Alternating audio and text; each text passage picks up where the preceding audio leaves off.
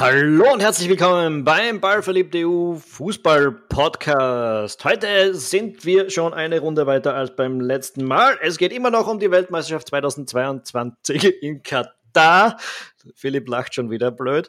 Ähm, beim letzten Mal, nein. Ja, so schaut es aus. Es geht heute darum, wer ins Halbfinale gekommen ist. Das bedeutet, wir sprechen über das Viertelfinale und einen kleinen Ausblick äh, auch auf dieses Halbfinale. Wir sind heute nicht nur zu zweit, nämlich nicht nur der Philipp und ich, ähm, der Tom, sondern wir haben auch einen Gast, äh, einen prominenten Gast, äh, den, den Florian Iderer, den einem Professor für Wirtschaftswissenschaften naheliegenderweise von der Yale University und einen aktiven Supporter des OSK Kötschach Mountain. und Friend of the Pod. langjähriger Friend of the Pod. Und das äh, Contributor to the Pod. Äh, der Florian war es nämlich, der uns damals äh, unsere Mikros spendiert hat.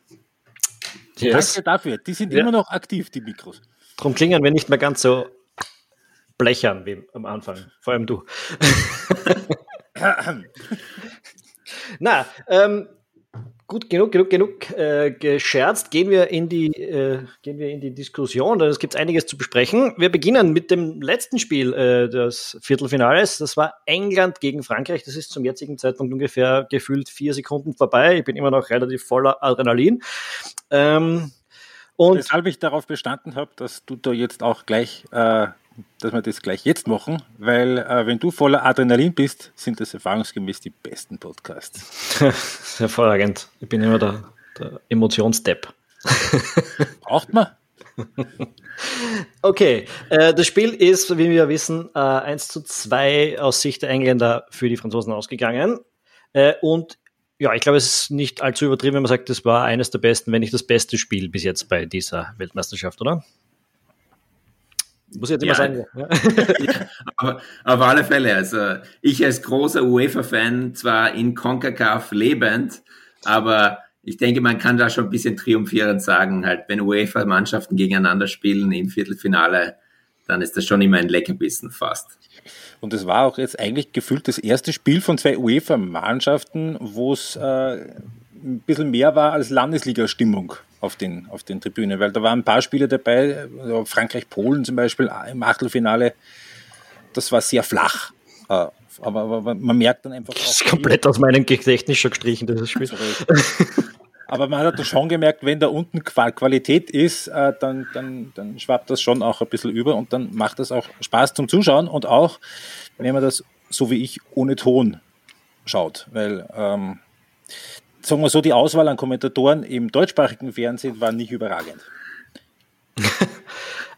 Ja, kein Kommentar zu dieser Geschichte. Ich bin nicht sicher, ob Oliver Bolzer in den äh, 90 Minuten es einmal geschafft hat, Harry Kane und Jordan Henderson auseinanderzuhalten. Sorry. Das aber sehr ähnlich. Oder Chumeni und äh, Upamecano. Ähm, ja, sorry, egal, soll hier nicht unser Thema sein, aber es waren gewisse Ärgernisse dabei. Ge gewisse Ärgernisse für mich außerdem die, die Schiedsrichterleistung. Es ist wirklich tatsächlich schade, dass man ein bisschen über das reden muss, aber die war für mich nah dran am, am großen Skandal. Äh, und hätten wir VAR nicht gehabt, glaube ich, wäre es auch einer gewesen, weil ähm, nur um die drei wichtigsten Dinge zu sagen, ich meine, diese, diese, das vor dem Tor der, der Franzosen, dem ersten, ist ein ganz klares Foul an Sakar äh, vorangegangen. Ich verstehe schon, dass VR da nicht mehr unbedingt eingreifen kann, es sind 25 Sekunden dazwischen, aber die ganze Aktion gibt's nicht, wenn der Linienrichter das Offensichtlichste sieht.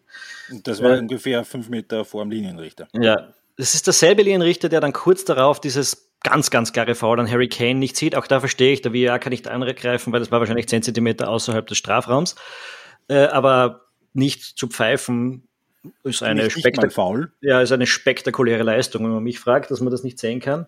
Äh, und dann natürlich ah, muss man doch drüber reden, dass man in der zweiten Hälfte zwar diesen zweiten Elfmeter für England gehabt hat, den der Harry Kane schließlich verschossen hat, aber der Schiedsrichter hätte sich gedacht, nö, das ist Umräumen im Strafraum mit 100 Meter rundherum niemand, den man vermutlich vom Mond aus erkannt hätte, kein Fall. Ähm, spektakulär ein brasilianischer Kollege äh, von mir, Felipe Campante, der an der Universität in Washington, an John Hopkins Universität ist, kommentiert es so, der, der kannte den Schiedsrichter Winton Sampaio schon aus der brasilianischen Liga und meinte dann nur, Jetzt sind also auch die englischen Fans einmal bekannt mit brasilianischen Schiedsrichterleistungen. die Engländer glauben schon, sie haben die schlechtesten Schiedsrichter. Glaubt es nicht jeder von sich? Also wenn ich mir den Diskurs in Österreich anschaue. Stimmt. Irgendwer muss aber recht haben auch. Ich weiß nicht, schwierig. Ja, äh, das war jedenfalls ein bisschen ein Schatten über dieses Spiel. Schlussendlich äh, kann man sagen, dass wir, ja, ich weiß nicht, ob es eine entscheidende Rolle gespielt hat, aber es waren sehr schwerwiegende Fehlentscheidungen. Ähm, davon abgesehen jetzt aber, ist das Ergebnis korrekt? Ja. Das lasse ich in Philipp beantworten. Also für mich wäre es eigentlich im Grunde genommen ein, ein, ein wenn das nicht ein K.O.-Spiel wäre, dann hätte ich gesagt, lass das Ding 2-2 ausgehen und alle sind happy und alle sind zufrieden. Was ich, was, was mir schon aufgefallen ist, ist, dass da hast du dann vor ein paar Tagen tatsächlich recht gehabt, wie du gesagt hast, du glaubst nicht, dass die Personalie Mbappé und wie man mit ihm umgeht oder wie man mit ihm nicht umgeht, das Spiel äh, letztlich entscheiden wird, weil Mbappé war bis auf wenige Ausnahmen nicht wirklich ein Faktor und die Tore sind auch jetzt nicht äh, durch, durch, durch, dadurch entstanden, dass Mbappé dem Walker davongelaufen wäre und alleine Richtung Pickford gezogen wäre. Wir haben, man muss auch dazu sagen, wir haben dem, dem Kyle Walker, als ich in der, in der Emotion im vorigen Spiel mal kurz angezweifelt habe in seinem Antritt, ganz, ganz offensichtlich Unrecht getan. Er ist gut mitgekommen mit dem VfB. Ich glaube schon, dass ist auch nicht äh, Ismail Assar, eindeutig. äh, bin aber nicht ganz sicher, ob er tatsächlich keine Rolle, entscheidende Rolle gespielt hat, weil ähm, für mich war ein Knackpunkt oder äh, wo die Engländer doch merkbar bisschen Struktur verloren haben, als Henderson rausgegangen ist. Und das musste er zu dem Zeitpunkt vermutlich, weil er überall am Platz sein hat, musste über die, die davorliegenden, ich glaube, 60, 70 Minuten. Mhm. Einfach deshalb, weil Walker ständig in der Manndeckung von, von Mbappé war. Also Henderson hat dann sowohl Walker abgecovert, wenn er, wenn er doch gegen Mbappé rein musste, war aber dann auch vorne jedes Mal er den Saka umlaufen. Er hat immer das Pressing angeführt, also der war irgendwie überall. Ähm, und, und, und ist ja, auch nicht mehr der Jüngste. Und ja, aber es eine, war eine starke Laufleistung, aber ich glaube, er hätte vielleicht sonst das Spiel auch durchhalten können, wenn, wenn er von hinten ein bisschen mehr Support von der Seite bekommen hätte. Also insofern hat Mbappés mhm. Rolle dann schon eine Rolle gespielt, finde ich. Ähm, was noch aufgefallen ist, Bukayo Saka gerade erste Halbzeit sehr bemüht, äh, viel unterwegs, aber im entscheidenden Moment dann oft die falsche Entscheidung getroffen, dann war irgendwie vor ihm Loch da, ist er nicht reingegangen und, und so diese kleinen Sachen, so diese, wo es halt in der, in der Hundertstel Sekunde dich entscheiden musst, hat dann halt nicht ganz, nicht ganz hingehauen. Vielleicht können wir darüber reden, ob Harry Kane den zweiten Elfmeter nimmt, wohlgemerkt gegen einen äh, Torhüter, den er, der ihn sehr gut kennt, weil die spielen auch einfach beim zweiten Club. Andererseits, er ist der Kapitän, er ist der, der die Elfmeter nimmt no issue with that. Ja, der erste war jetzt auch nicht schlecht geschossen. Also, Eben. also eigentlich mit Abstand der beste des Turniers von den Elfmetern her, wo viele schlechte Elfmeter geschossen worden sind. ähm, Sakar habe ich eigentlich, ja, ähnlich wie du, ein paar schlechte Entscheidungen, aber auf der anderen Seite bin ich, bin ich schon erstaunt gewesen, wie ruhig er geblieben ist. Der ist da umgetreten worden und mhm. der Schiedsrichter hat es eigentlich irgendwie nicht zur Kenntnis genommen, die meiste Zeit. Ähm, er steht zwei Meter daneben und sagt, weiterspielen. Ja, wenn er von zwei Leuten auf die Füße mhm. getreten kriegt. Ähm, dementsprechend für einen immer noch 21-Jährigen finde ich durchaus eine, eine, gute Leistung, dass man dann gelegentlich die falsche Entscheidung trifft und hängen bleibt. Okay, ja, sicher. Er spielt im Ganzen einfach auch eine überragende Saison bei Arsenal und der nimmt die Form da auch durchaus bis zu einem gewissen Grad mit zu wem. Oder hat sie mitgenommen. Gut, Florian, was sagst du? Wer war denn dann eigentlich bei den Franzosen der ausschlaggebende Spieler? Ja, ey, ich, man, es ist immer nicht klar halt, ob er jetzt wirklich overrated ist oder underrated ist, aber er macht halt die Tore. Und Xavier, also, also Olivier Giroud, da hat er eine große Chance halt zwei Minuten vorher, äh, wo er versucht halt den noch in die Ecke zu lenken und nicht richtig drankommt. Und sich sogar noch das Knie wehtut. Weh sich das Knie noch wehtut. Da, da, dann aber, aber dann kommt die Flanke von Kretzmann halt in die Mitte und er ist einen Tick schneller als Harry Maguire dran. Und es ist wieder, der Ball ist wieder im Netz. Und ja, da kann man sagen, ja, es ist schade, dass Benzema nicht dabei ist und da gäbe es noch einen Kunku und alle möglichen anderen. Aber halt in diesem System äh, gibt es wirklich keinen besseren als ihn, als mit der Nummer 9 da drin vorne. Und wer also ein bisschen unter dem Radar fliegt, auch das ganze Turnier schon bei Frankreich, ist Antoine Griezmann in dieser Rolle Hybrid 8er, 10er, äh, der sich da wirklich voll in den Dienst der Mannschaft stellt, der viel läuft, viel wegläuft, immer irgendwie da ist, äh, jetzt nicht die großen flashigen Aktionen bringt, aber halt wahnsinnig wichtig ist für, für, für die Balance im Team, auch wo das ist, das finde ich irgendwie auch spannend, weil das völlig unterschiedliche Spielertypen sind, die von völlig unterschiedlichen Plätzen auf dem, auf dem Feld kommen. Aber gerade in Abwesenheit eines N'Golo Kante ist gerade diese Aufopferung, dieser Aufopferungswille von, von Griezmann auch sehr wichtig für das Funktionieren von der ganzen Mannschaft. Ja, also wieder zwei Assists heute.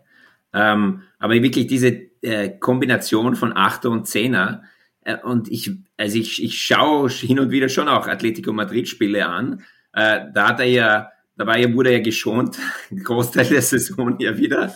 Aber aus vertraglichen Gründen. Aus vertraglichen Gründen. Und jetzt hoffentlich werden wir noch mehr sehen von ihm. Aber dort spielt er ja auch nicht wirklich diese Achter, Zehner Rolle, äh, die er da bei Frankreich spielt. Aber äh, das wird, das funktioniert wirklich unglaublich gut. Und das ist ja auch nicht unbedingt eine Rolle, also die er in Großteils vorher dann viel gespielt hat. Das war ja doch eher mehr so als irgendwie zweite Spitze, die er mehr gespielt hat, dann auch 2018 oder auch 2020. Aber jetzt in dieser 8er, 10er Rolle ist das wirklich auch für mich eine Offenbarung. Dazu gleich die, die Anmerkung. Ich habe, als Enger den Ausgleich geschossen hat, einmal kurz geflucht. Äh, kurz danach, und zwar deshalb, weil die Franzosen plötzlich wieder angefangen haben, anzugreifen. Da habe ich mir in der ersten Hälfte zwischendurch schon größere Sorgen gemacht, weil gerade in der ersten Spielzeit, und darum komme ich jetzt über Griezmann drauf, in der ersten Hälfte am Anfang, ähm, ist unheimlich oft der Ball raus auf den Belege gekommen, der den dann weitergeleitet hat auf Griezmann, der, der unheimlich viel Gefahr und, und, und Unordnung im englischen Defensivverbund äh, versprüht hat, finde ich. Ähm, mit dem 1 zu 0 haben die Franzosen natürlich wieder aufgehört, das in irgendeiner Form groß anzubohren, haben sich deutlich stärker zurückgehalten ähm, und dann haben eben nach dem Ausgleich haben sie wieder gezeigt, eigentlich was in dieser Mannschaft auch an, an super attraktiven Potenzial drinstehen würde und das ärgert mich schon wieder unheimlich. Obwohl es besser ist als bei früheren Turnieren, finde ich, was die Jean da tut. Aber es ist ärgerlich. Was sagt ihr eigentlich da zur Entscheidung, wenn man fünf Auswechslungen hat und man so viele Auswechslungen sieht in einem Turnier, und dann macht Didier Deschamps eine einzige Auswechslung und bringt nur Kingsley Coman in der 72. oder 73. Minute. Ja, direkt, direkt nach dem, nach dem Ausgleich war das, glaube ich, oder? Ja, 79. Ja. Ja, ja er hat ja keine Spieler draußen.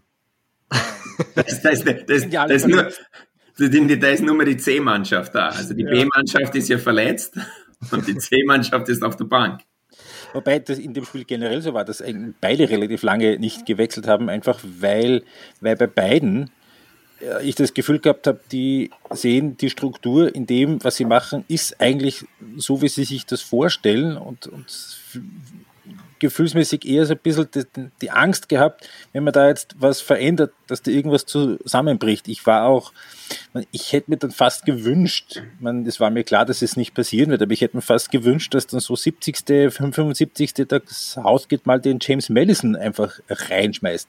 Einfach um mal was, was, was, was völlig anderes zu machen mit dem, was auch die Gegner noch nicht gesehen haben.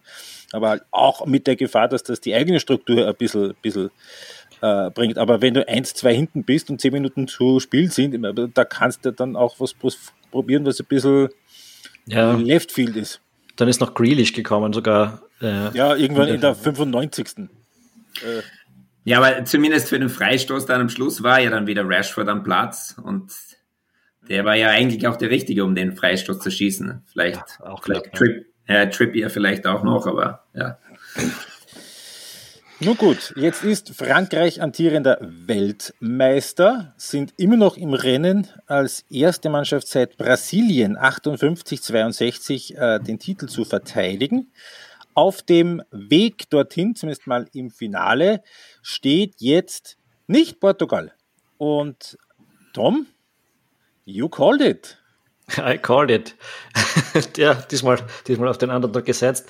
Ja, äh, die erste Partie des heutigen Tages war auch auf eine ganz andere Art und Weise lustig und cool anzuschauen, finde ich, weil einfach Marokko wieder dieses bedingungslose Underdog-Spiel aufgezogen hat, äh, diese, diese extreme, kompakte, gemeinsame, kollektive Leistung, mit der sie eben auch äh, Portugal niedergerungen haben. Ob es jetzt, ob das nochmal möglich ist, rein körperlich gesehen, ich habe keine Ahnung. Sie haben schon sehr leer gewirkt am Schluss, aber ein Riesenerfolg für, für Marokko. Ähm, und, und ich freue mich ein bisschen drüber. Und es hat mich auch nicht so arg traurig gemacht, dass Cristiano Ronaldo weinend vom Platz gegangen ist.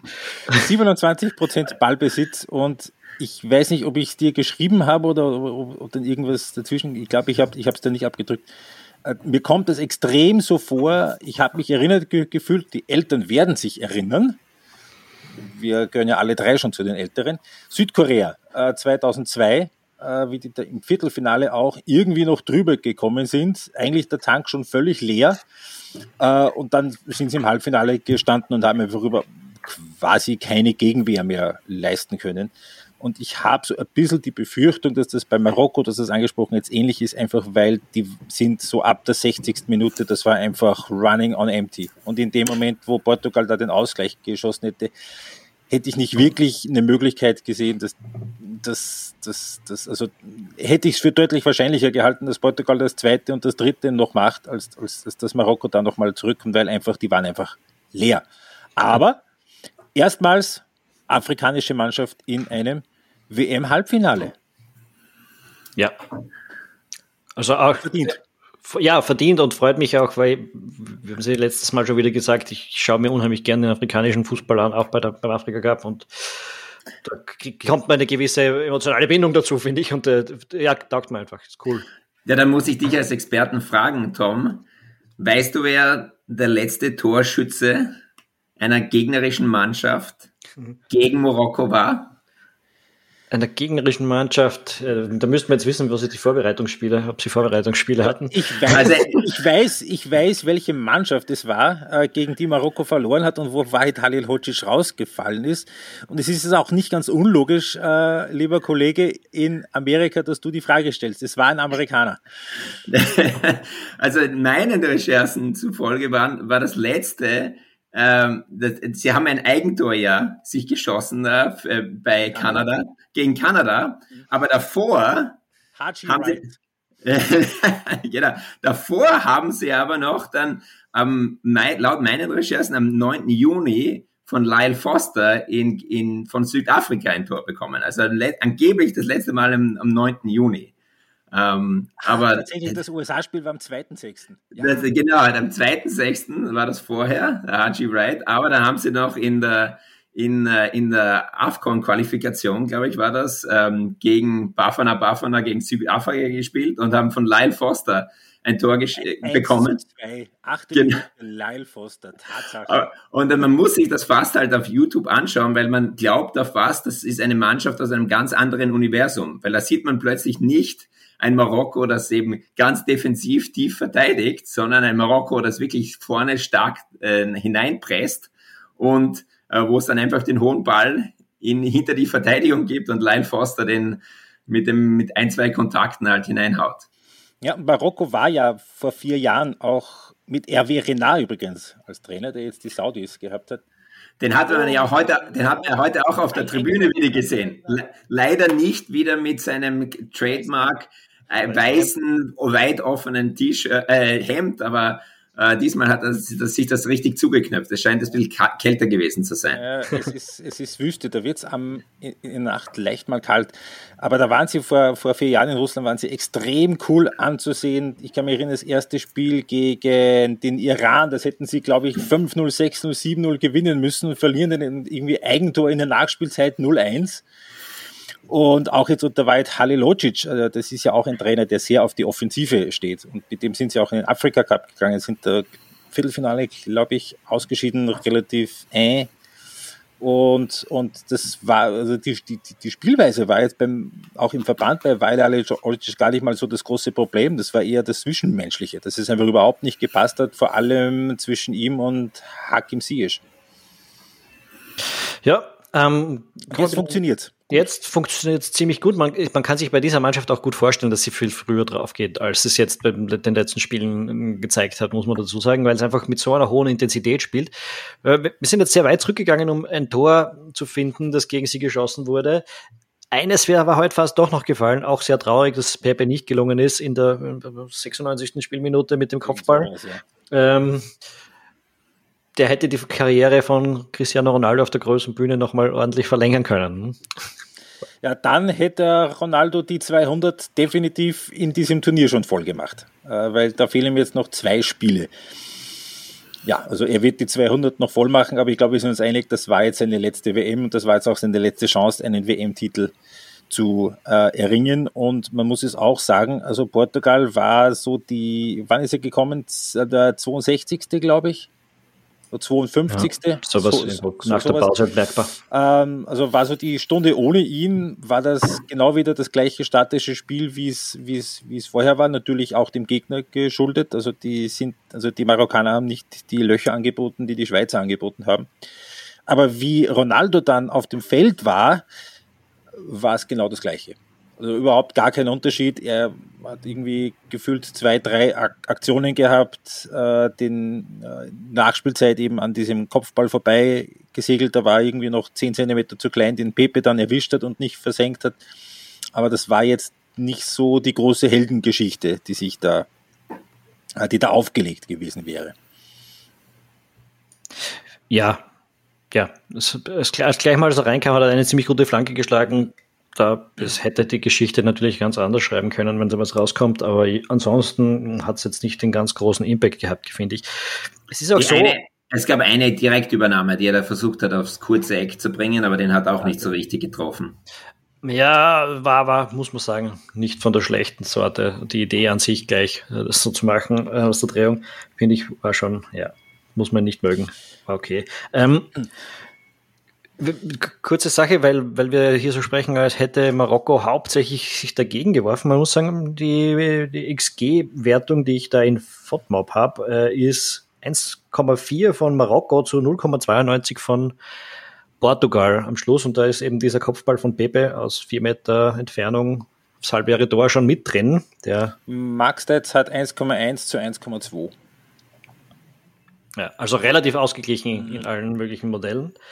Ähm, von dem her, ja, es ist einfach nicht nur, weil es der Underdog gut gemacht hat, finde ich ein, ein verdientes Halbfinale für Marokko. Und vor allem auch erstaunlich, weil Agert verletzt hat, äh, äh, nicht dabei war, der eine Innenverteidiger, dann so nach einer Stunde Romasais auch noch raus musste und sich dann dicken... Masraui. Masraui hat auch von Haus aus gar nicht gespielt und das rennt einfach weiter. Ja, und vorne ist dann ja auch noch Ziyech musste raus und Buffal mhm. musste raus. Ähm. Ja, Buffal muss immer raus nach einer Stunde. Der ist ja. nach einer Stunde einfach leer. Ja, und Nesiri halt der klassische Neuner. Der ist halt dann einmal da und macht das Ding. Und ja, äh, und da, bei, bei, dem Kopfball, da war ja auch fast Cristiano Ronaldo Hangtime wieder. Also den hatte er, oh, ja. da war er ja richtig hoch oben und äh, hat den wie richtig super versenkt ja. im Neuner-Stil. Ja, Wobei Diogo Costa sehr lange schlecht schlafen wird. ja. Davon ist auszugehen. Ähm, ja. Also Halbfinale Frankreich gegen Marokko. Wir tippen jetzt mal alle drei und ich glaube, wir sind uns wahrscheinlich alle drei relativ einig. Äh, jetzt werden schon langsam die Akkus leer sein bei Marokko. Gell? Ja, was, wie viel lange Zeit haben Sie jetzt? Heute ist Samstag. Ich glaube, die Partie ist, ist am Mittwoch.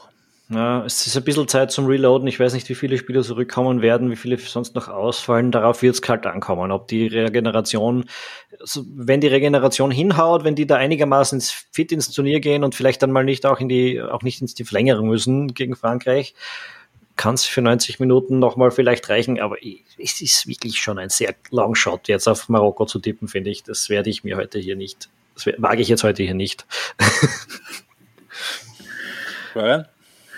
2 äh, zu 0 Frankreich und die Bonlieu wird beben.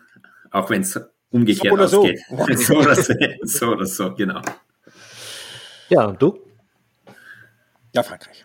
Ja, gut. Gut. Schade, eigentlich. äh, aber damit kommen wir zu den verbleibenden beiden Viertelfinalspielen. Äh, wir beginnen mit Kroatien gegen Brasilien. Ja, auch so ein Spiel. Auch so ein Spiel. äh, wir haben gesagt, Kroatien wird wahrscheinlich nur dann eine Chance haben, wenn sie in Führung gehen, weil sonst wird hinten raus einfach äh, die Qualität von der Bank fehlen. Wir sind zwei schöne Experten. Ja, das funktioniert hervorragend mit unseren Prognosen. aber ich habe Marokko gesagt. Und ich habe Frankreich gesagt, aber nur weil du England gesagt hast. Also 1-1. Ähm, nee, also ich applaudiere den Kroaten für ihren Mut, äh, die, das, das Spiel genauso anzugehen, wie sie es angegangen sind. Weil wir ja dann auch gesagt haben, die Schwachpunkte bei Kroatien sind wahrscheinlich am ehesten die Außenverteidiger. Und über welche Positionen haben sie am meisten angegriffen? Über die Außenverteidiger. Das ist gegangen, weil, also Punkt eins einfach sie wirklich auch einfach den Schneid gehabt haben, das zu machen. Und weil auch die Brasilianer es so angelegt haben, dass das, dass das geht. Einfach weil es ja so ist bei Brasilien, dass, dass hinten der, der Linksverteidiger, Danilo, dann einrückt in den Sechserraum und dafür Ene Militao von, von der Rechtsverteidigerposition hinten bleibt und eine Dreierkette bildet. Also das heißt, sie haben die defensive Stabilität im Grunde genommen dadurch hergestellt, dass, dass, dass sie eine 3-2-Absicherung haben in der Restverteidigung. Das heißt aber auch, dass die, vor allem die Flügelspieler, die, Off die Offensiven halt rein auf sich allein gestellt sind. Äh, und, und es keine, keine Überlappungsläufe gibt von hinten, von den, von den Außenverteidigern. Und, und die Kroaten es sehr gut verstanden haben, auch einfach ich auch hier, ich applaudiere der, äh, dem, dem, dem Arbeitseinsatz und dem Arbeitsethos äh, eines Ivan Perisic, wie der nach hinten gearbeitet hat. Unglaublich dass sie da einfach wirklich die, die, die, die Überzahl, die Defensive auf den Außenbahnen geschaffen haben, dass dann nicht arg viel kommt und aber gleichzeitig den Mut gehabt haben, über, vor allem über Juranovic auf der rechten Seite, da richtig auch nach vorne zu gehen, im, im Rücken von, von, von Vini Junior und im Rücken von Neymar. Äh, und, und, und auch hier, also im Schluss nach 90 Minuten 0 zu 0, sage ich, absolut verdientes Unentschieden. Und dann geht halt in der Verlängerung doch Brasilien irgendwie in Führung. Dann war es doch irgendwie wieder die individuelle. Das irgendwie, irgendwie ja. Also das irgendwie könnten wir doch ein bisschen da qualifizieren halt, weil das, das war doch schon eine wirkliche Traumaktion. Ja. Also man muss ihn ja nicht lieben, Neymar, aber das war wirklich Samba-Fußball. Na, mit irgendwie meine ich eben genau eben mit individueller Klar Klasse, mit so einem Traumtor und jetzt nicht ein, ein, ein Spiel, das sich aus der, aus etwaigen taktischen, strategischen Umstellungen oder Reaktionen auf das, auf das Spiel zuvor ergeben hätte. Und das ist dann eben auch das, worauf sich Brasilien stützt und auch bisher zu Recht gestützt hat, einfach auf die individuelle Klasse von den Offensivspielern. Und dass die da ist, das ist ja völlig unbestritten. Ja, ähm, es hätte sich ja, es wäre auch hier eigentlich gerechtfertigt gewesen. Ich meine, wir dürfen nicht ganz vergessen, das Spiel, Kroatien hat sich, hat wirklich alles gegeben, hat, glaube ich, das Beste rausgeholt, was gegangen ist. Ist jetzt gar keine Aussage darüber, aber sagen wir so, verdient verloren hat Brasilien jetzt nicht direkt, ähm, ja. weil der erste Torschuss der Kroaten, also der erste Schuss, der wirklich aufs Tor gegangen ist, war in der 116. Minute, da ist ein Tor gewesen, weil er abgefälscht wurde. wurde. Äh, ansonsten war da nix. Also die, die und, und ähm, 2,5 zu 0,4 oder 0,5 irgendwie in Expected Goals hätte dieses Spiel enden sollen. Also oft wird das so nicht so ausgehen. Ähm, war auch Neymar, glaube ich, zweimal allein vor dem äh, gegnerischen Torhüter. Dass es dann macht, wenn er zwei Abwehrreihen gegen sich gegenüber hat, ist natürlich umso interessanter. Äh, allein vom Torhüter nicht. Zwei Abwehrreihen überspielen, easy. Ähm, ja. Man muss aber noch, noch dazu sagen, noch, noch dazu sagen, er hatte dann den Dominik Livakovic noch einmal da noch umrundet. Also, und was mich auch gleich zu meiner nächsten Frage bringt, äh, wie viel werden denn Premier League Clubs jetzt ausgeben für Dominik Livakovic und Josko Guardiol? Welcher Premier League Club zahlt für die beiden jetzt einen Riesenbetrag, um die zwei zu bekommen? Also bei Livakovic glaube ich tatsächlich, dass es nicht sehr viel höher gehen wird als West Ham. Ähm, Joschko Guardiol kann mich erinnern, haben wir vor anderthalb Jahren schon gesagt bei der Europameisterschaft. Also das ist eine der, also da hat Leipzig, da, da, da, was war noch unter Vertrag bei Dynamo Zagreb, war schon klar, dass er zu Leipzig geht, dass das ein guter Griff war. War es. Äh, ja, und das ist, das ist auf jeden Fall einer, der, der Top 4 Potenzial hat in England. Obwohl Bayern München braucht ja jetzt auch einen Torhüter für die neue Champions League-Saison, nachdem ja. Manuel Neuer verletzt ist. Manuel Neuer Skifahren gegangen. Hat sich den Unterschenkelknochen gebrochen, glaube ich. Beim Skitouren gehen. Ja. Ist, ja. Auch Auf jeden erstaunlich, Fall. Florian, hast dann du auch eben auch äh, getwittert, erstaunlich, dass die Bayern eben das machen lassen. Rein vertraglich. Oder, oder er den Vertrag gebrochen hat. Aber vielleicht brauchen sie jetzt eben dann den Dominik Livakovic. Wer ist denn da zweiter Torhüter bei dem Sven Bayern? Ulreich.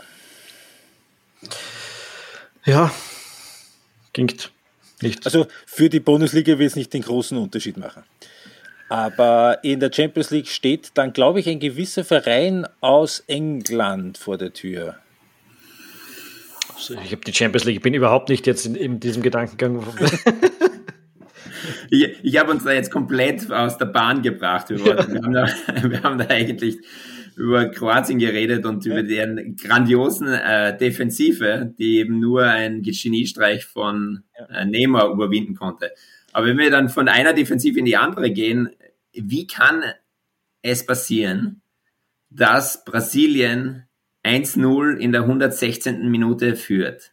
Und sie dann in einen Konter läuft. Und dann in einen Konter läuft.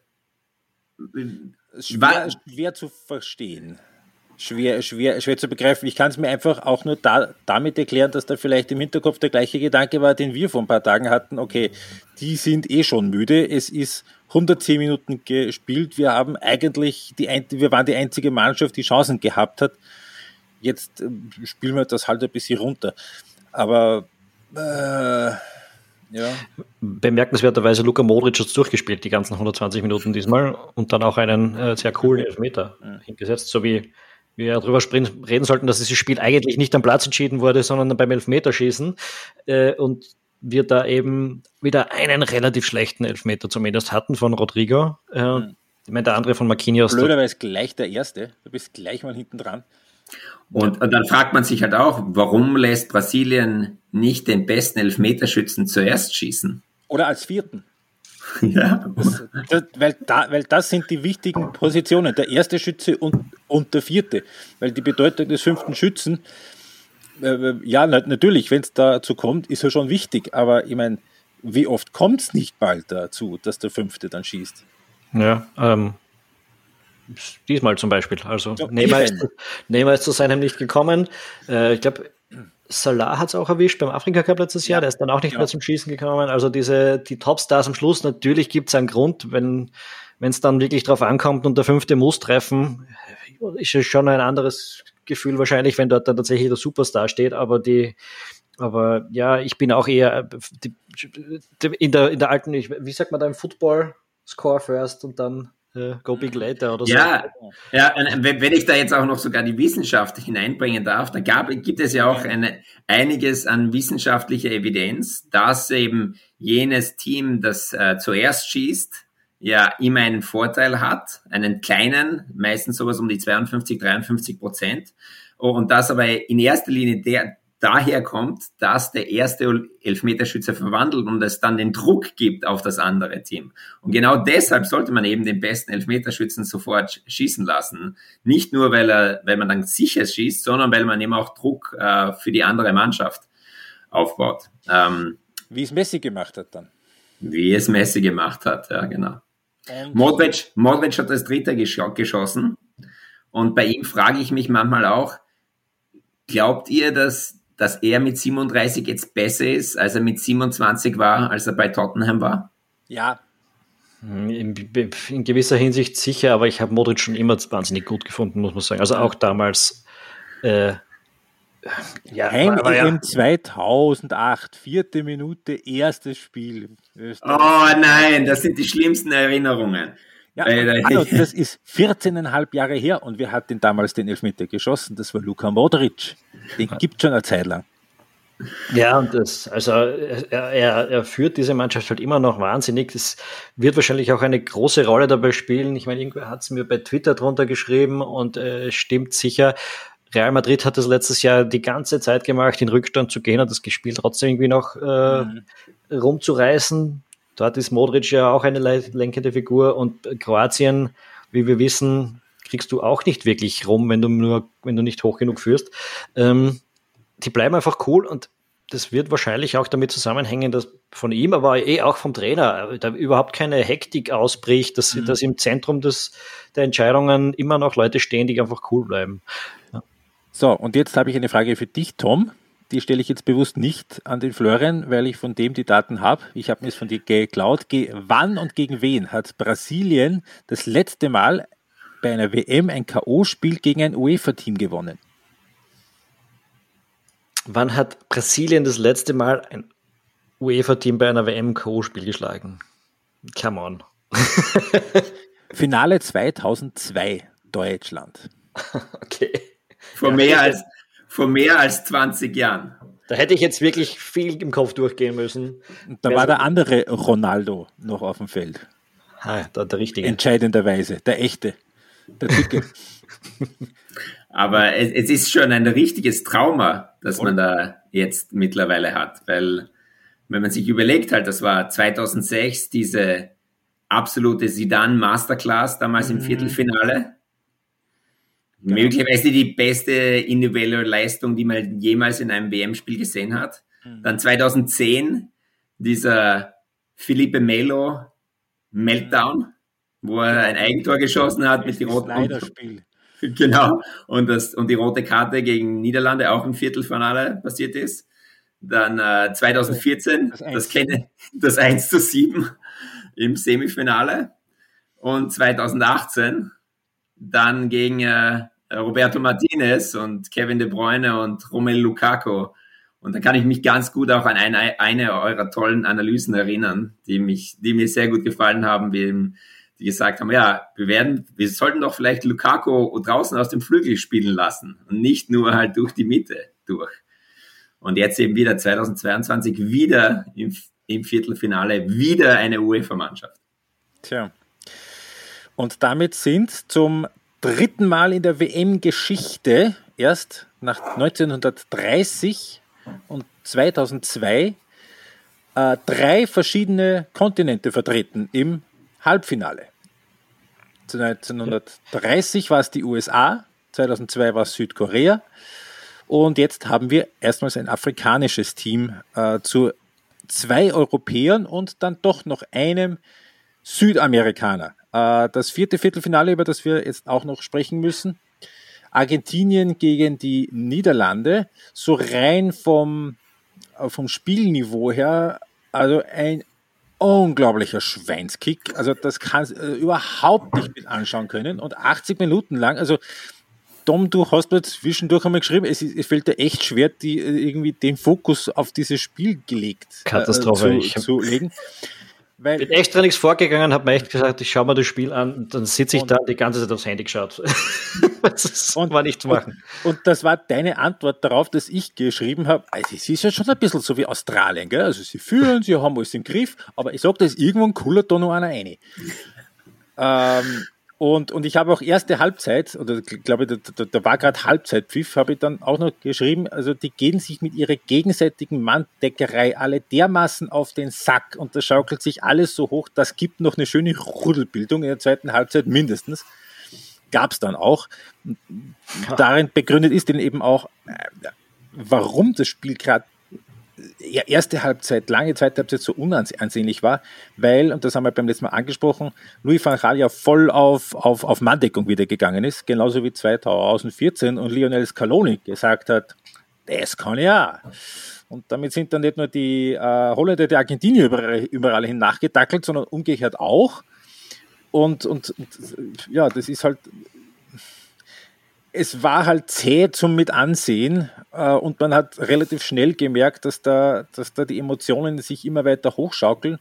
Und man hat dann auch gemerkt, dass ein Schiedsrichter da auf dem Feld war, der diesem, äh, der also vielleicht nicht ganz den richtigen Zugang gewählt hat zu dieser Art von Spiel, wie sie sich entwickelt hat, Antonio Matteo Lajos. Und der ist ja auch bekannt, der Schiedsrichter, schon in Spanien. Äh, viele haben ihn ja auch sogar, also von meinen englischen Freunden, äh, nannten ihn ja auch sogar den, äh, den äh, spanischen Mike Dean.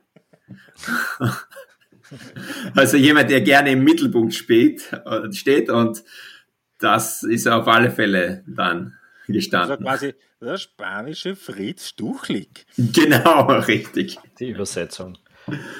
Ah. Was haben wir da vorher? Irgendwas haben wir vorher gesagt. In der Vorbesprechung hat man also irgend so, ja, egal.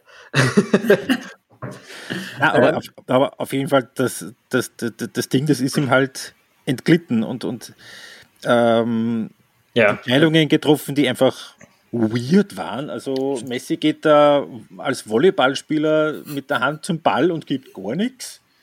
Äh, und dann, dann ein bisschen später Paredes schneidet ja. erst den Holländer um und rischt dann mit gefühlten 150 km/h den Ball aus 10 Metern auf die holländische Bank, was gelb und gelb-rot wäre. Der kriegt gar äh, nichts. Das ist für mich gelb, gelb-rot und rot. und rot. Das war einfach eine spektakuläre Ansammlung, weil normalerweise das Foul an sich gelb. Ball wegschlagen ja. normalerweise gelb, Ball aber auch noch gezielt so, auf den Gegner. Ja, äh, und zwar wirklich mit Anlauf, mit Blick auf die Bank und mit 140 km/h. Ähm, unverständlich und es war eigentlich relativ befriedigend, als dann plötzlich von der Seite die zehn Leute auf den Typen zugestoßen sind. Kurz, wie man sagen, haben ihn gemacht. Aber was für eine ne. Aber Virgil van Dijk hat ja dann auch richtig auch den, den NFL Bodycheck ja auch ausgepackt. Das ja auch eigentlich rot wäre. ja, natürlich, ja. Was, was mich mir überrascht hat bei Leandro Paredes, er hat dann zwar den Ball volle Kanone Richtung Bank gedroschen, aber dann doch genau einen der leeren Sitze getroffen. also nicht einen von, der, von den Spielern, weil die waren Gott sei Dank eh schon alle von der Bank herunter. Ähm, du meinst, es war nur was, vielleicht war es nur Selbstverteidigung. Die sind alle schon auf ihn losgestürzt. Das, das haben wir jetzt alle nie gesehen. Da kann man, zehn Leute kommen auf dich zu und er hat versucht, einen auszunocken.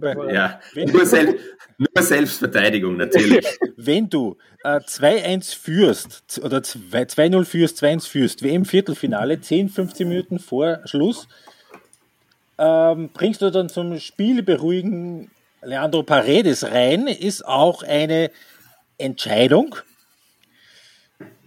Ja, eh. Ne? Ähm, Martin Palermo war halt nicht verfügbar. Das stimmt, ja. Das ist bei 2-0 ist er gekommen. Äh. Bei 2-0 ist er gekommen, ja. ja. Ähm, und, und, und, und Matteo Lajos hatte dann nicht nur auf der anderen Seite auf dem Feld mit den gelben Karten herumgewedelt. Übrigens, es hat dann tatsächlich doch noch einen erwischt. 120. Minute Deinsel Dumfries, das ist völlig untergegangen. Sondern auch auf die Bank. Äh, Walter Samuel, äh, Today I learned, Walter Samuel ist Co-Trainer bei Argentinien hat Gelb bekommen, sondern auch Wout Weghorst. Und wenn du als Auswechselspieler auf der Bank Gelb bekommst, minimiert das deine Chancen, eingewechselt zu werden, in der Regel ziemlich auf Null. Louis van Gaal war das wurscht, er hat dann den Wout Weghorst doch noch reingegeben. War keine so blöde Entscheidung. Ja.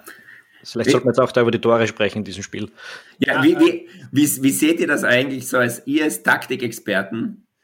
Wie fühlt ihr euch dann, wenn man dann halt plötzlich wie Louis van Gaal ist und dann zwei, einfach zwei Riesen vorne hineinstellt und nur 4-4-2 und dann einfach die Bälle vorne reinhaut. Wir haben es schon im letzten... Konstantini wird sich bestätigt fühlen. Ich erinnere mich da an Marc Jank und Stefan Meyerhofer im Auswärtsspiel in Paris. Wir haben, wir haben es im letzten Podcast schon gesagt, auf seine alten Tage wird er unheimlich flexibel, der alte Louis van Gaal. ja, aber äh, du hast schon recht. Also wir sollten ganz kurz noch über das 1-0 sprechen. So Wahnsinn. Ja, das, das ist also nur für alle, die es entweder nicht gesehen oder schon vergessen haben, dieser Pass von Messi. Messi kommt von der, seiner rechten Seite rein, über, schon der Haken rund um den Gegner das erste Mal ist eigentlich ziemlich geil, so irgendwie hinten durch die Füße. Ähm, nimmt dann zweimal den Antritt, schaut irgendwo zum eigenen Torhüter und spielt um 100 Grad um seine eigene Achse einen perfekten Pass zwischen vier, fünf Leuten durch, der genau beim äh, späteren Torschützen landet. Ähm, Nahuel Molina. Molina. Ähm, ja, der, das, das, das Ding ist, wenn du das im FIFA machst, also auf der Playstation, jubelst du für die nächsten vier Monate deinem Freund ins Gesicht, dass du das hingekriegt hast. Äh, oder und, und alternativ, wenn der Pass Meter weiter nach rechts geht und abgefangen wird, fragt sich das ganze Stadion, was zum Teufel hat sich Lionel Messi dabei gedacht? Ja, manchmal sind es, glaube ich, eben die, die Fine Margins, die den Unterschied machen. Ja, äh, und das ist, ja, und das ist dann auch, da ist einfach auch da wieder das, dieses individuelle Genie, das dann halt wirklich in dem Fall aus überhaupt gar nichts ein Tor produziert. Aber man, dass man aus nichts ein Tor produziert, das hat der Wout Weghorst dann auch, auch nochmal zusammengebracht. Ein bisschen auf die andere Art und Weise. Und, und äh, also das, also Argentinien hat dann das 2 zu 0 dann gemacht, Messi dann aus einem Elfmeter, was auch eher auf der borgerten Seite war. Das war jetzt kein böses Foul, also einfach von hinten an der Strafraumgrenze, da war überhaupt keine Gefahr, einfach irgendwie leicht dem Acuna irgendwie in die Haxen gelaufen, der nimmt das halt an. Ja, und dann steht es 2 zu 0 und eigentlich hat Argentinien das so im Griff, dass, wie du Tom sagst, also da nimmt man das Handy und tut immer dumm tadeln, weil das Spiel einfach nichts mehr hergibt. Ja. Und da kommt der Weghorst rein und, und, und der verwandelt dann eine Flanke und ja, äh, und dann gibt es noch, also das war in der so 80. Minute und dann gab es noch 20 Minuten Zeit. Ja, 111. Minute. Freistoß, was ist Graf, Graf am Grenze irgendwie und du schießt ja. nicht. Musst du auch erst einfallen. Äh, die, die, Nerven musst haben, dass du da noch einen Pass oder eine, eine Variante probierst. Mhm. Ähm, und Wout ja. Wieg, hat exakt dasselbe Tor für Wolfsburg schon mal geschossen. Ja. vor, vor, vor, zwei Jahren. Gegen Aber, oder so. Ja, da kann man, sollten sich alle Zuhörer des, des äh, Podcasts anschauen. Vor zwei Jahren, genau, für Wolfsburg hat er genau das Gleiche gemacht. Da muss man aber auch jetzt Argentinien ver, ähm, verteidigen. Die haben das besser verteidigt als die Bundesliga-Kontrahenten, aber dem Baut Weghorst war es ziemlich egal, der hat trotzdem den reingemacht. Für mich auch sehr lustig, natürlich auch sein erstes Tor, das war auch wieder ein toller Kopfball, wie man sich halt das vorstellt von einem, von einem Stürmer. Was man sich aber auch natürlich dazu sagen muss, ist der Größenunterschied. Äh, Wout Weghorst, zwei Meter groß, gegen Lisandro Martinez, der 1,74 Meter groß ist. Also das sind 26 Zentimeter Größenunterschied. Und dann da ist es vielleicht... Mal hupfen. Genau, ja. Man hit it. Er ist gehupft. Ja, und dann bist du in der Verlängerung und du hast Luc de Jong und Wout Weghorst drauf und dazu noch äh, Steven Berghuis und Cody Hackbau ja, wie gehst du das dann an? Spiel, haust du dann weiter die, die, die Bälle auf die, auf, auf die beiden Leuchttürme da vorne oder schaust du, dass du doch irgendwie deine eigene, deine eigene Shape wieder irgendwie hinbekommst? Also äh, Holland hat dann tatsächlich in der Verlängerung 4-4-2 gespielt, sofern man das in diesem weiterhin vorherrschenden Ball, äh, Manndeckungsgegackel, äh, Gedackel halt so nennen kann. Aber da hat Argentinien schon schön wieder die, die Kontrolle gehabt ja. und hätte auch eigentlich einige Chancen gehabt, das auch vor dem Elfmeter schon äh, wieder klar zu machen. Und man muss schon sagen über Argentinien, also die nehmen schon die ganz schwere Route bei, bei der WM. Sie machen es sich nicht direkt super Nein. einfach, ja. Aber sie machen es, muss man ihnen zugestehen. Und es war auch ein ganz kleiner verdienter Sieg. Also wenn die Niederländer da weitergekommen wären, das wäre ja schon ein etwas ungerechter Schlag des Schicksals gewesen. Ja. Aber und, ähm, ja. ja. Messi hat es selbst gemacht, sagen wir mal so. Also genau. der will seinen Titel doch. Ja. Und darum sage ich auch, Argentinien wird das irgendwie wieder rüber daddeln im Halbfinale. In Kroatien? Ja. Habe ich mir jetzt ehrlich gesagt noch gar keine Gedanken gemacht, wie sich dieses Spiel, wie dieses Spiel laufen könnte. Sehe ich irgendwie alles möglich mittlerweile. Ja. Ich, ich, bin jetzt auch ein bisschen, ein bisschen Angst, jetzt noch gegen Kroatien zu tippen. Jetzt habe ich jetzt, glaube ich, dreimal gemacht in diesem diesem Turnier und äh, bin bis jetzt nicht wahnsinnig gut dabei ausgestiegen, aber ja, doch ähm, prinzipiell Favorit müsste Argentinien sein. Der, Vorteil, also das Einzige, was Kroatien wahrscheinlich ein bisschen gerettet hat, ist, dass die jetzt zumindest auch über 120 oder eigentlich 130 Minuten mussten. Äh, ganz kurz, bevor, bevor du deinen Tipp abgibst, ich bin, ich bin noch schuldig ähm, dem Georg Schmäh, der mich auf Twitter angeschrieben hat, ich bin richtig gespannt auf deine Spielvorschau und deinen Tipp für Kroatien, Argentinien wo ich meine eine erste Antwort war, ich auch. ähm, dem bin ich noch irgendwie eine einigermaßen sinnvolle Antwort äh, schuldig. Ähm, ich glaube, dass es ein relativ ähnliches Spiel wird wie Kroatien gegen Brasilien, wo Argentinien die Mehrheit des Balles haben wird. Ich weiß nicht, ob sich Kroatien traut, Messi in Manndeckung zu nehmen, wie es, wie es Louis van Gaal mit Nathan Akey gemacht hat. Ich hielte es dem, in dem Setup, wie Kroatien aussieht, nicht für sonderlich sinnvoll.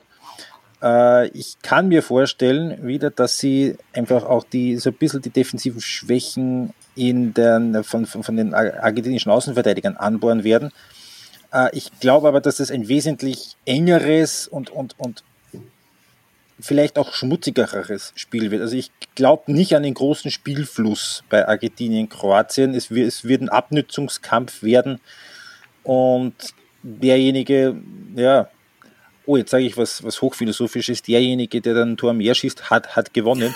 Äh, ich glaube nicht, dass es viele Tore, ich glaube nicht, ich glaube nicht, dass es viele Tore geben wird. Da haben sicher ungefähr 60 bis, 70, 60 bis 70 neue Unterstützer im Podcast ab jetzt sofort. Dank dieser äh, enge Partie äh, und es wäre es wär sehr in Character für beide, wenn es wieder in die Verlängerung gehen würde. Ja, bei Kroatien ist nur eines sicher, es geht wieder in die Verlängerung. Äh, die haben jetzt äh, neunmal in Entscheidungsspielen, in K.O.-Spielen äh, gespielt und achtmal davon ging es in die Verlängerung und ein einziges Mal ging es nicht in die Verlängerung. Und was da passiert ist, das war das Finale 2018, das sie ja gegen Frankreich verloren haben. Also ich, ich werde auch hier eher auf einen Argentinien-Sieg ähm, tippen, aber erst nach einer Verlängerung. Wobei wir, wir müssen ja sagen, die, die, wir haben uns überlegt, vor dem Spiel gegen Brasilien, das Mittelfeld werden die Kroaten wohl kontrollieren, wenn man sich da anschaut. McAllister, Enzo Fernandes und Rodrigo de Paul bei, bei Argentinien, dann habe ich nicht unbedingt Zweifel dran, dass auch da das Mittelfeld den Kroaten gehören wird.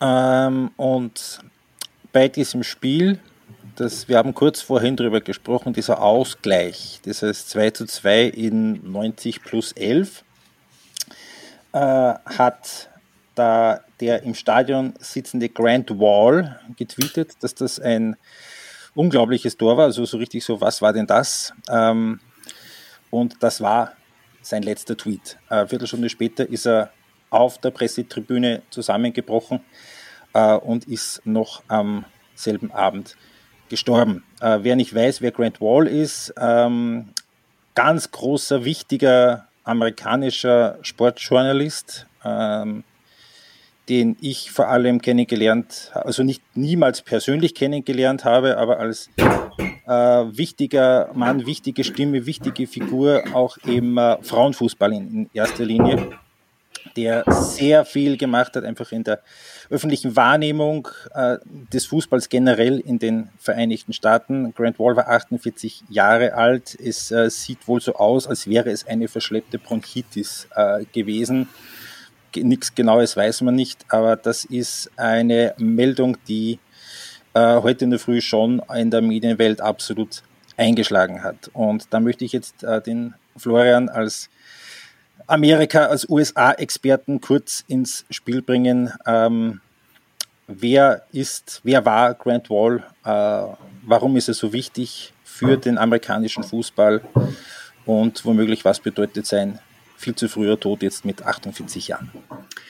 Ja, es ist eine äh, wirklich erschütternde Nachricht gewesen. Grant Wall war sicher der einflussreichste äh, Fußballjournalist in Amerika dann kann man jetzt als Europäer oder halt auch als Österreicher das abtun und sagen, ja, die Amerikaner, die verstehen eh nichts vom Fußball, aber das war wirklich jemand, der ähm, nicht nur äh, zu einem Professionalismus im äh, Fußballjournalismus in, in den USA beigetragen hat, sondern auch äh, weltweit wirklich äh, anerkannt war. Also man, man könnte, man kann sich jetzt auf Twitter äh, das auch äh, anschauen. Da haben wirklich alle äh, bekannten äh, Fußballjournalisten, aber auch Sportjournalisten ähm, waren erschüttert, haben Fotos gezeigt, also von James Horncastle ähm, zu Tanquero Palmieri äh, und vielen anderen ähm, haben auch dazu ähm, Stellung äh, bezogen.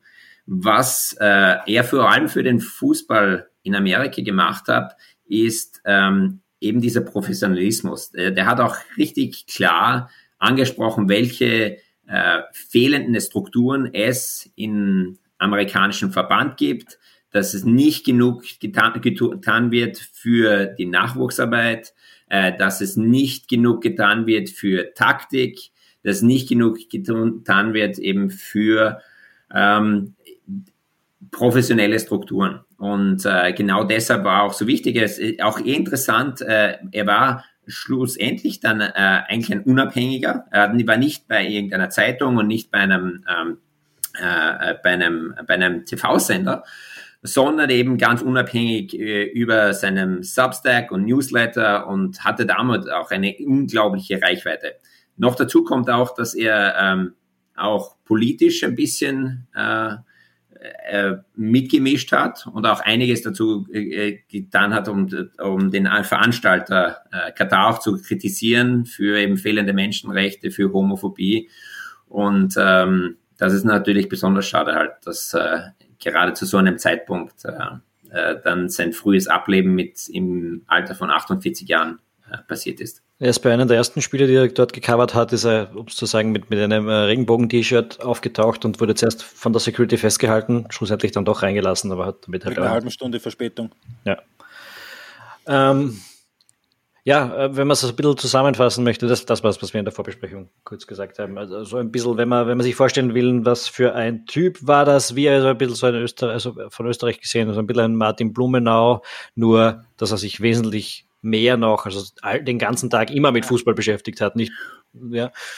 Und ich, ich will jetzt auch nicht dem Martin Blumenau halt, äh, Gott habe ihn selig, äh, zu nahe treten, aber er war auch um einiges freundlicher und er war wirklich ein enorm beliebter Mensch, äh, geschätzt und auch wirklich geliebt von seinen Kollegen und von seinen Fans. Ja, gut. Und, ähm, und das ist jetzt eher ein unangenehmer Einstieg in die Thematik, warum der Florian eigentlich da ist. Es hat sich jetzt halt traurigerweise so ergeben. Ähm, ja, du bist ein Österreicher, der in Amerika seit einiger Zeit Seit wie lang, wie lang bist du in den Staaten jetzt schon? Seit 2004. Also, also schon seit langer, langer Zeit, ja. Also du bist vor Hans Krankel geflüchtet, ist das aufgeklärt? genau. Ähm, und hast damit natürlich die Innenansicht äh, von, der, von, von der nordamerikanischen Fußballszene. Und ich habe das eben jetzt auch in meinem ersten Roundup über die ersten Kontinentalverband auch geschrieben. Äh, die USA gegenüber Mexiko. USA hat das letzte Nations League Finale gegen Mexiko gewonnen, das Gold Cup Finale gegen Mexiko gewonnen. Die Seattle Sounders haben das erst, äh, haben äh, äh wen geschlagen? Äh, die Unam Pumas im, im Champions League Finale. Das erste Mal seit fünf und seit 22 Jahren, glaube ich, kann es sein, dass nicht der Titel nach Mexiko geht. Und sie sind jetzt auch bei der WM weitergekommen. Und das alles, obwohl, wenn man sich die, äh, die, die, die Meldungen von der Fanbase so ansieht, mit einem absoluten unfähigen Vollidioten von einem Teamchef. Jetzt habe ich noch vieles auf einmal angesprochen. Würde ich sagen, fangen wir mal mit den Amerikanern selbst an. Äh, Achtelfinale, äh, nachdem sie ja vor vier Jahren nicht dabei waren, mit Greg Burhalter. Äh, ich habe es jetzt also als nicht so dramatisch schlecht empfunden, was da, was da passiert ist. Natürlich, es geht immer noch besser und es gibt immer Sachen, die man kritisieren kann. Aber es war jetzt nicht so, dass das irgendwie ein Wiedergänger von Franco Foda wäre. Ähm, erklär bitte kurz, warum diese, äh, dies, dieses gespaltene Verhältnis zu einem Trainer, der eine extrem junge Truppe quasi von null ins WM-Achtelfinale geführt hat? Also Philipp, ich, ich würde es auch gerne verstehen. Ich kann es aber nicht so richtig verstehen, warum Greg Berhalter tatsächlich so unbeliebt ist.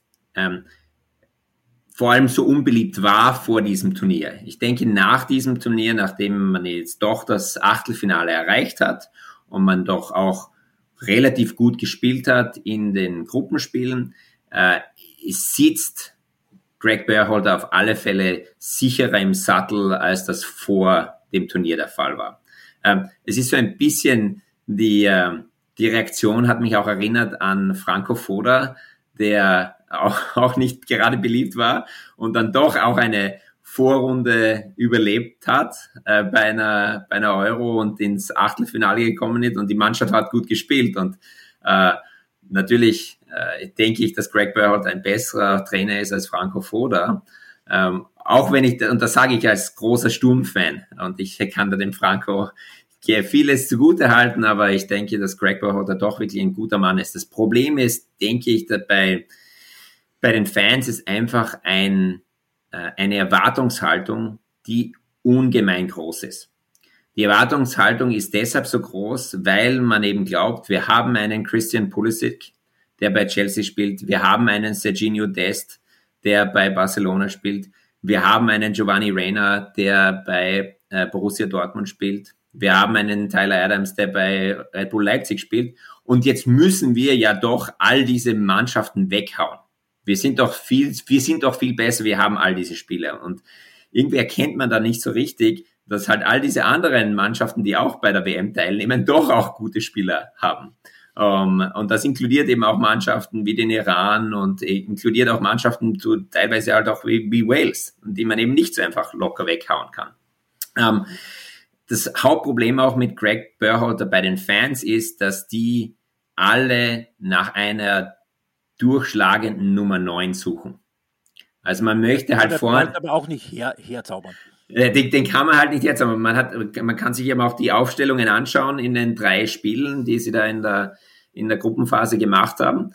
Da hat man experimentiert mit äh, unterschiedlichen Neunern und äh, der, je, es gibt sehr, sehr, sehr viele Mannschaften, vor allem Nationalmannschaften, die nach einem Neuner suchen. Also es gibt ja auch die deutsche Nationalmannschaft, die wirklich auch nach einem Neuner sucht und ähm, die USA haben ah, das ja. halt auch nicht. Ja, genau.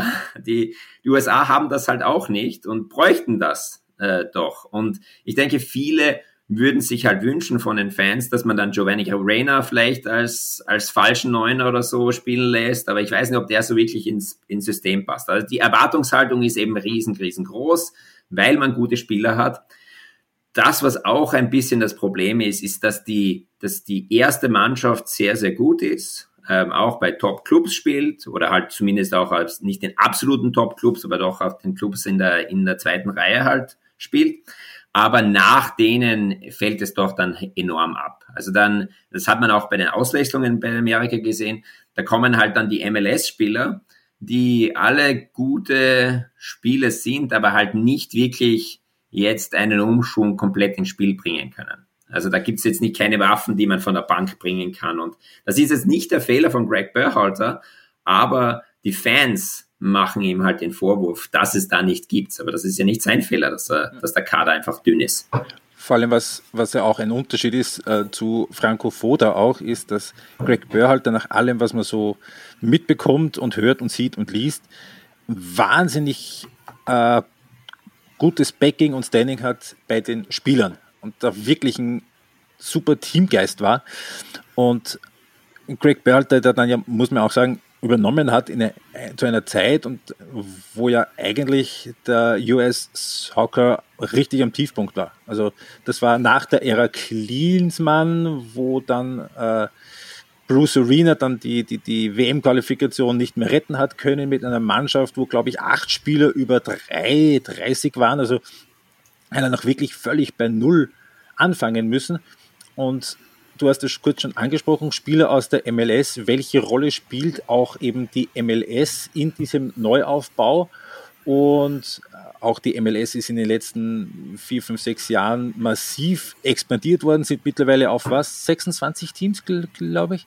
Ja. Ähm, Inklusive jetzt der Österreich-Bezug, ja, Christian Fuchs weil er hat ja auch Anteile an, an dem Charlotte-Team, das bei der Expansion dazugehört jetzt auch.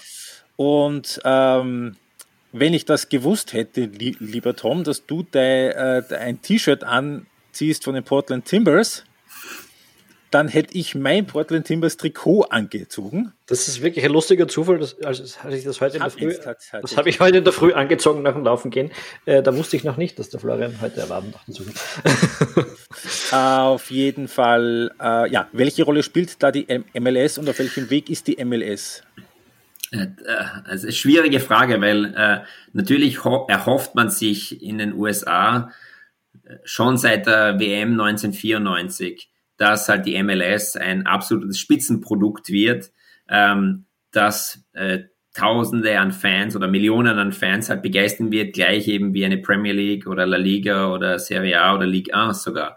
Das ist halt nie wirklich passiert. Es ist immer, äh, immer noch der Fall, dass die besten amerikanischen Spieler in den europäischen äh, Ligen sind und nicht nur in den europäischen Ligen sind, sondern sich auch in den besten europäischen Ligen entwickeln. Also es gibt schon die Nachwuchsarbeit bei den, in der MLS, äh, bei den Vereinen, teilweise auch am College, aber halt die besten Spieler kommen alle aus den Akademien von Top-Vereinen in, äh, in Europa. Ähm, die MLS hat natürlich eine tolle Fanszene. Sie hat eine tolle Fanszene bei einigen der, der größeren Clubs, eben wie bei den Portland Timbers, bei den Seattle Sounders, wie bei Toronto FC ähm, äh, oder auch äh, LA Galaxy und LAFC. Aber es ist fast immer nur, das sind immer fast nur Zweitvereine. Das sind halt äh, für die Fans Vereine, die sie, wo man zum hingeht und äh, halt auch als Fan, das als Fan mitlebt. Aber man hat halt noch zusätzlich eben einen Premier League Verein oder einen La Liga Verein oder einen, so auch einen Verein in der Bundesliga. Also, also nicht, so, nicht so anders als in Österreich normalerweise. Nicht so anders als ist in Österreich. Und ich denke auch, die, die MLS ist zwar besser als die österreichische Bundesliga, ähm, obwohl ich sicher gerne mal sehe. Ja, in der Breite auf alle Fälle, aber natürlich Red Bull Salzburg, denke ich, würde schon auch die mit der MLS ganz, ganz vorne mitmischen, wenn auch, wenn nicht sogar ganz vorne, als allererster. Aber es ist halt, es, es ist nicht diese Top-Liga, von der man sich erwarten kann, dass man absolute Top-Spieler rausnehmen kann, die dann auch ein Achtelfinale bei einer WM entscheiden können. Es geistert ja dann noch oft dieses böse Wort von der Retirement League äh, herum. Das ähm, trifft womöglich auf den ein oder anderen Europäer zu, aber äh, sehr wohl, äh, das ist jetzt vielleicht eine provokante Frage, kann es sein, dass die MLS mehr für die Nationalmannschaften aus äh, Mittelamerika getan hat als für die amerikanische oder aus, aus, aus, aus Lateinamerika. Weil, wenn man sich das jetzt anschaut, die Mannschaft von Los Angeles FC, die jetzt den Titel geholt hat, das sind in der, in der, in der äh, Stammmannschaft sind drei US-Amerikaner. Äh, Kellen Acosta, der bei der WM dabei war als Einwechselspieler, dazu Sebastian Ibiaga und Ryan Hollingshead. Dafür Kolumbianer, Ecuadorianer, Mexikaner und was eben auch sonst auch noch viel ist in der Liga, eben Spieler aus, aus Jamaika, aus Costa Rica, aus Honduras, äh, dass das vielleicht, also dass tatsächlich womöglich die, äh, die, die lateinamerikanischen Länder fast mehr von der MLS profitieren als die US-Amerikaner selbst. Äh, ich denke, das ist eine vollkommen richtige Einschätzung, dass die MLS ähm, sehr, sehr gut ist für die CONCACAF Fußball, äh, nicht unbedingt für die USA selbst, aber sicherlich äh, für die ganzen karibischen Nationen und äh, auch alle lateinamerikanischen Nationen außer vielleicht Mexiko. Mexiko hat eher sogar das Problem, dass die MLS jetzt mittlerweile sogar besser ist. Du hast es ja auch angesprochen ähm, mit dem Gewinn der äh, dem Äquivalent halt der Champions League für, äh, für CONCACAF.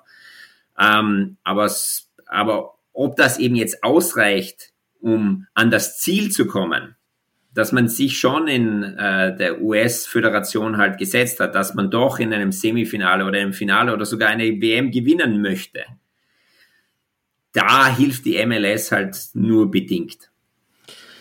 So, und das ist auch schon angesprochen. Mexiko, die Liga MX, gilt ja eigentlich also immer als das Nonplusultra in äh, Nord- und Mittelamerika, äh, bröckelt ein bisschen, genauso wie das Standing von der mexikanischen Nationalmannschaft äh, jetzt in den letzten Jahren ziemlich gebröckelt hat, eben auch jetzt mit dem Vorrunden aus. Und jetzt natürlich ist es so, dass man am Ende hat ein Tor gefehlt und man war klar besser gegen Saudi-Arabien. Wenn da ein Tor fällt, dann sind sie weiter. Wenn sie das erste Spiel äh, nicht 0-0 spielen äh, gegen Polen, sondern 1-2-0 gewinnen, was absolut möglich wäre, dann wäre es auch im Achtelfinale. Aber äh, da hinter den Kulissen, da ist schon ähm, äh, richtig Feuer am Dach. das ist, und, und, und, und, und da ist jetzt das, äh, das Ausscheiden der Vorrunde vielleicht auch wirklich nur eine Folge davon. Ja, das ist, also in Mexiko ist, sind die Ansprüche ja noch höher, würde ich sagen, als in den USA vom Nationalteam. Da, da ist man gewohnt, nicht nur zu einer WM zu fahren, nicht nur bei einer WM die äh, Vorrunde zu überleben, sondern man hat ja auch den Anspruch, endlich in diese fünfte Partie, also Quinta Partida, zu, zu kommen. Und das gelingt halt seit 1986 nicht. Und man hat ein Land mit einer guten Liga, mit einer fußballbegeisterten Kultur, mit 130 Millionen Einwohnern und man kommt einfach nicht über das Achtelfinale hinaus. Und einem wird jetzt noch dazu vom Erzrivalen USA der erste Rang in der CONCACAF-Föderation halt abgelaufen. Und das ist wirklich schlimm, also halt für, für die Seele, Fußballseele in Mexiko. Vor allem, es ist ja nicht so wie 2002, wo es halt irgendwo bis zu einem gewissen Grad auch ein Freak-Result war, also halt ein Spiel im Achtelfinale, das die Amerikaner dann halt gewinnen, auch weil sie halt in der fünf Minuten in Führung gehen und dann auf Konto spielen können, sondern das, das hatte jetzt im Gegensatz zu vor 20 Jahren wirklich auch äh, Substanz dahinter. Ja, also die, die, die, in den USA ist, es, ist man wirklich halt begeistert. Äh, man freut sich auf die WM 2026, die auch im eigenen Land halt äh, äh, in Kanada, in den USA und Mexiko ausgetragen wird. Ähm, man hat eine junge Mannschaft. Was mich jetzt fast wieder enttäuscht, ist, dass fast zu viel Fokus auf 2026 gelegt wird. Also da, da gibt es einen Tyler Adams, den ich als Spieler unglaublich schätze, der halt auf Twitter sagt, ja, wir freuen uns auf 2026. Aber andererseits denke ich mir, in Europa fängt im März 2023 die Quali für die EM an. Da gibt es wahnsinnig viele spannende Spiele. Und halt in, in der CONCACAF, ja, da gibt's den Gold Cup und da gibt's eine Nations League, aber das, da gibt's halt immer nur ein, zwei spannende Spiele, in, dann im Finale vielleicht gegen Costa Rica, vielleicht gegen Kanada, vielleicht gegen Mexiko. Und sonst spielt man halt alles nur Spiele gegen doch eher unterlegene, unterlegene Gegner, ja. Auf, ja, da, müsste müsst man halt vielleicht schauen, dass man in die nächste Copa America wieder reinkommt. Ne? Aber, aber das ist und das ist dann auch eben das, das Ding. Es war halt auch diesmal die CONCACAF-Zone diejenige, die als erstes alle daheim gehabt hat. Und es ist in der Breite mit Sicherheit die CONCACAF-Zone die schwächste und das ist das auch der Grund aus deiner Sicht so ein bisschen für diesen gläsernen Pla Plafond, dass da halt eben nicht wirklich was, was, was was weitergeht, was, wie du sagst, über diese, diese fünfte Party, die das letzte Mal eben 2002, äh, 2014 hat äh, Costa Rica geschafft, 2002 ja. die Amerikaner, 1986 das letzte Mal Mexiko. Ähm, dass da einfach wirklich dieser, dieser, die, diese fehlende Konkurrenz innerhalb äh, der Konföderation Hauptgrund ist auch dafür und ob, dass man sich vielleicht überlegen müsste, ob man sich äh, mehr zusammentut mit der südamerikanischen Konföderation, wie das eben 2016 bei Copa America war. Ja, ich denke schon. Also, dass, äh, wenn ich jetzt auf meine eigene Wissenschaft zurückgreifen darf, ist, da geht es viel halt darum, dass Wettbewerb halt doch zu Produktivitätssteigerungen führt. Das Wettbewerb, wenn man sich mit den Besten messen kann und sich mit den Besten messen muss, äh, dass das zu starken Anreizen, besser zu werden führt. Ähm, das ist natürlich äh, ein zweischneidiges Schwert. Man möchte halt unbedingt gerne sicher zu WM fahren und dann, das ist bei CONCACAF eigentlich fast garantiert halt für Mexiko, die USA. Und, aber andererseits möchte man halt doch starke Gegner haben und man möchte nicht nur Freundschaftsspiele gegen diese starken Gegner halt ständig austragen. Und das bedeutet eben, dass man dann halt doch vielleicht, wenn man in einer CONMEBOL Konföderation mitspielen würde, da, da ist es dann halt nicht mehr so sicher, weil dann da kann es dann halt auch sein, dass, dass tolle Mannschaften wie Kolumbien oder auch Peru oder auch Chile gar nicht zur WM fahren. Und ob jetzt die USA und Mexiko so viel besser sind als die, das sei jetzt mal in den Raum gestellt. Und du hast es. Ja, jetzt fahren aber eh bald 64 Mannschaften zur Weltmeisterschaft, dann ist es eh wieder komplett wurscht. Ja, zuerst, zuerst einmal 48 und äh, bei der nächsten WM sind ohnehin sechs Plätze garantiert für CONCACAF. Das heißt, die drei äh, Veranstalternationen und dann noch drei dazu. Also die Zuhörer können sich jetzt dann ausrechnen, wer da alles dann mitfährt. Also Costa Rica ist sicher dabei. Und auch wenn die, die können jetzt in aller Ruhe ein ganz neues Team aufbauen, weil die werden das brauchen. Ja, weil die sind richtig alt auch. Also. Ja. So, und dann, hab, dann sind wir eben bei Panama, Jamaika und Honduras. Ja, Trinidad und Tobago wäre dann auch, auch dabei. Und, ja, ja. die in der Qualifikation an der übermächtigen Truppe von St. Kitts und Nevis hängen geblieben sind. Bekanntester einziger Sportler, den man von dort kennt, ist Kim Collins, der Metersprinter. Auch schon ja. ein paar Jahre her. Und ja, eben, wie, wie du sagst, dritter WM-Gastgeber 26, Kanada, der war jetzt das erste Mal seit 36 Jahren wieder dabei, alles verloren, aber gute Figur abgegeben und auch mit ganz, ganz vielen jungen Spielern. Da ist durchaus eine Parallele auch zum US-Team gegeben auch. Ja, also da, da sind tolle Spieler, halt der, jeden Zuhörer wird äh, Jonathan David und auch Alfonso Davis halt bekannt sein.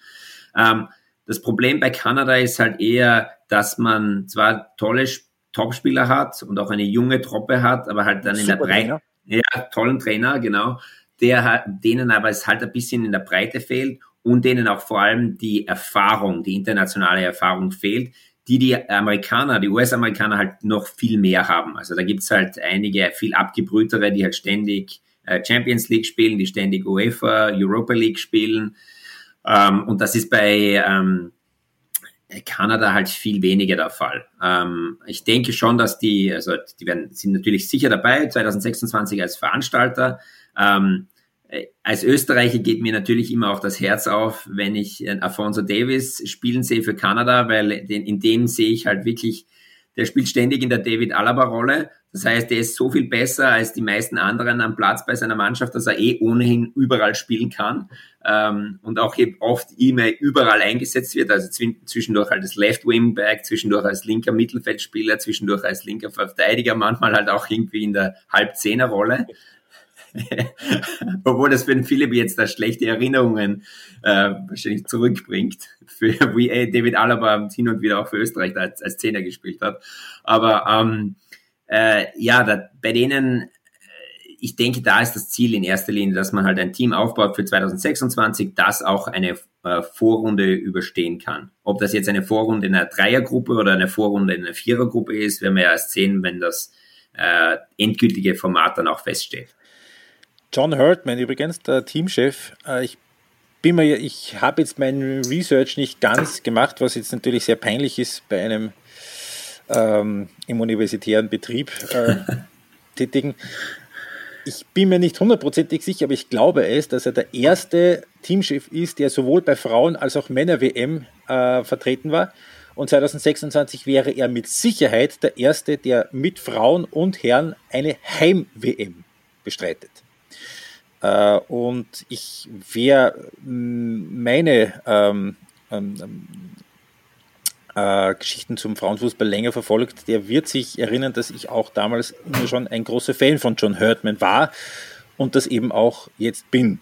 Äh, immer noch, weil tatsächlich das ist immer noch sehr flexibel, das ist sehr nach vorne gedacht, das ist progressiv gedacht und das ist eben, und wenn wir dreimal verlieren, dann verlieren wir drei, dreimal, aber wir geben alles, was wir haben und auch nach vorne und dass das auch schön anzusehen ist und attraktiv ist. Und wenn schon sonst nichts, das hat Kanada auf jeden Fall erreicht. Ja, also ich, äh, ich freue mich, die mehr zu sehen. Ähm, das Problem ist halt auch für sie, wie auch für US-Amerikaner und auch für Mexikaner, dass es ähm, bisschen halt an der, an, an den, an den Messstäben fehlt bis zu dieser WM 2026. Gut, dann sage ich ganz, ganz, ganz herzlichen Dank, dass du dich aus äh, Sechs Stunden Zeitverschiebung, wobei das war für uns jetzt das größere Hindernis als für dich. Also wir sind, also wir bei uns ist, wir reden hier von 23.40 Uhr. Bei dir scheint im Hintergrund die Sonne. mittlerweile ja. nicht mehr. Mittlerweile, mittlerweile ist es dunkel, ja. Äh, mittlerweile dunkel. Ähm, sagen ganz herzlichen Dank nach, äh, nach äh, Connecticut in dem Fall, wo du bist. Ne? Richtig. Und ähm, das äh, nächste Mal werde ich wohl leider nur mehr mit einem Steirer wieder äh, mich vergnügen müssen. Aber war uns eine große Freude und danke für deine Insights aus, der, aus dem nordamerikanischen Fußball. Es war mir ein Volksfest. Herzlichen Dank und äh, ich freue mich schon auf eure weiteren Podcasts. Genau, und um die geht es jetzt noch ganz kurz. Wir werden uns natürlich auch nach dem Halbfinale wieder melden äh, zur nächsten Show des Powerfully Podcasts. Dann heißt es wieder, wir haben eine Runde mehr überstanden in der Einleitung. Ähm, hochphilosophisch waren wir heute beide, glaube ich, Philipp. Aber über mich lachen, wenn ich sage, der, der die meisten Tore schießt, gewinnt. Ja, dir ist nicht aufgefallen bei mir. Na doch, das ist ja klar. Okay, egal. Äh, jedenfalls, wenn ihr das erste Mal dabei gewesen seid, abonniert unseren Podcast. Wir kommen ganz bestimmt sehr bald wieder in eure Ohren. Bis dahin, ein schönes Halbfinale. Ciao. Ciao. Servus.